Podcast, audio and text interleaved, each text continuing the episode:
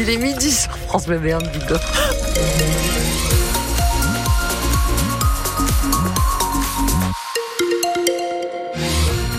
La météo, grande douceur, euh, un tout petit peu de pluie au nord-est du département et peut-être sur la Bigorre, mais vraiment très peu. Température remarquable. Demain, il va faire froid. Je vous en parle après le journal présenté par Sophie Péridieu. Sophie, inquiet pour les JO, les policiers manifestent aujourd'hui. Ils ont organisé un jeudi noir à l'appel des principaux syndicats de police euh, dans toute la France avec des rassemblements un petit peu partout. En ce moment, c'est devant le commissariat de Pau que les policiers sont par exemple réunis pour réclamer davantage de moyens en vue des JO de Paris l'été prochain. Ils dénoncent un manque d'organisation et d'information de la part du ministère de l'Intérieur à cinq mois de l'événement et dénoncent une dégradation euh, à venir de leurs conditions de travail. Un petit peu partout aujourd'hui pour marquer le les commissariats ne traiteront que les urgences. Daniel Domanger le secrétaire départemental du syndicat Alliance 64. Il était notre invité ce matin. Il est en colère. Que tout le monde soit sur le pont, c'est normal. Mais dans quelles conditions? Euh, Comment organiser les congés en dehors de ces dates? Pourquoi on va mobiliser toute l'année, quoi, sur une période de quatre mois? Tous les policiers de France, alors que les Jeux vont se passer à Paris. Nous, sur le département, nous avons aussi besoin de mobilisation parce que nous n'aurons pas de renfort saisonnier pour assurer euh, la sécurité sur la côte basque. Nous n'aurons pas de renfort sur Pau pour assurer toutes les manifestations et nous en aurons quelques-unes quand même.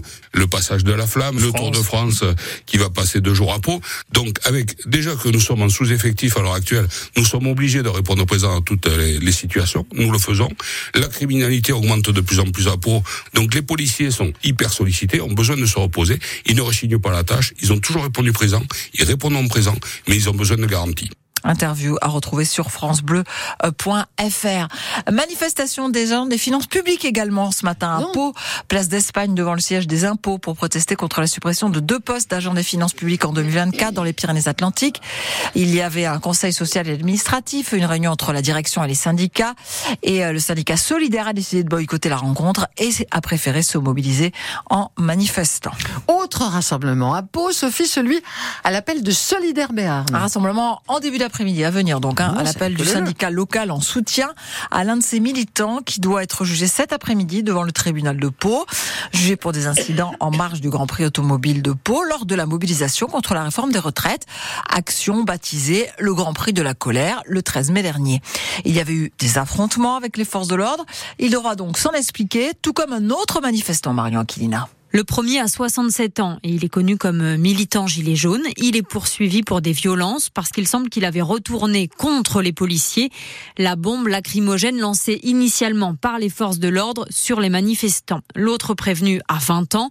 Il fait partie du syndicat solidaire et lui est soupçonné d'avoir saisi un policier par le bras et de l'avoir insulté. C'était sur le boulevard des Pyrénées où ça avait été particulièrement tendu entre les manifestants et la police. Après des convocations au commissariat en décembre. Finalement, ils sont donc deux à être jugés au tribunal de Pau pour une affaire où le parquet avait estimé que les manifestants voulaient clairement perturber la course automobile du Grand Prix de Pau et commettre des violences parce que selon le parquet, ils avaient tout fait pour franchir une barrière où étaient postés des policiers. Procès donc cet après-midi avec rassemblement de soutien à partir de 13h devant le palais de justice de Pau à l'initiative de l'Union locale solidaire Béarn.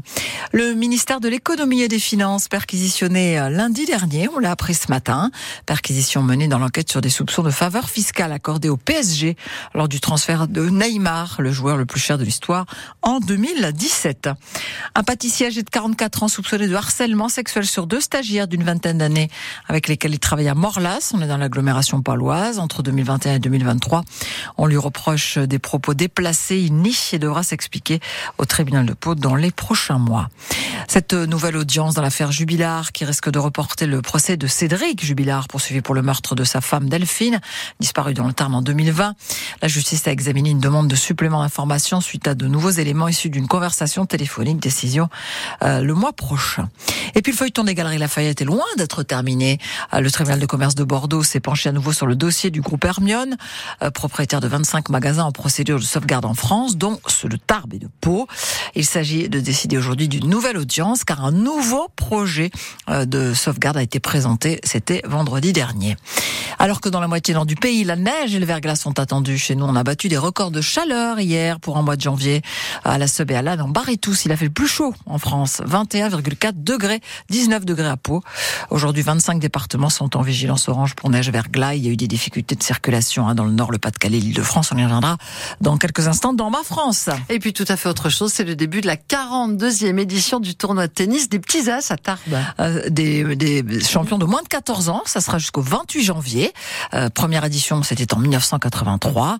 Euh, cette année, euh, comme toujours, il y aura des futurs champions. Hein. On a vu passer Rafael Nadal, Roger Federer, Novak Djokovic ou Martina Hingis. Cette année, il y a même la fille de Michael Chang, Lina Chang, qui tentera de suivre les traces de son père, qui est aussi son entraîneur. En rugby, sachez qu'Emilien Gaëton a été retenu avec le 15 de France pour préparer le tournoi des Six Nations. Euh, donc, euh, que Tumua Manu euh, prolonge de trois saisons avec la section paloise jusqu'en 2027. et puis qu'il y a du handball ce soir, championnat d'Europe. Le début du tour principal, la France rencontre ce soir la Croatie. Et ben voilà, juste un petit truc sur Michael Chang. Vous vous souvenez de sa particularité quand il jouait? Non. Il servait à la cuillère. Ah d'accord. Au lieu, de servir comme ça, il servait comme ça. Voilà, c'était juste pour dire un petit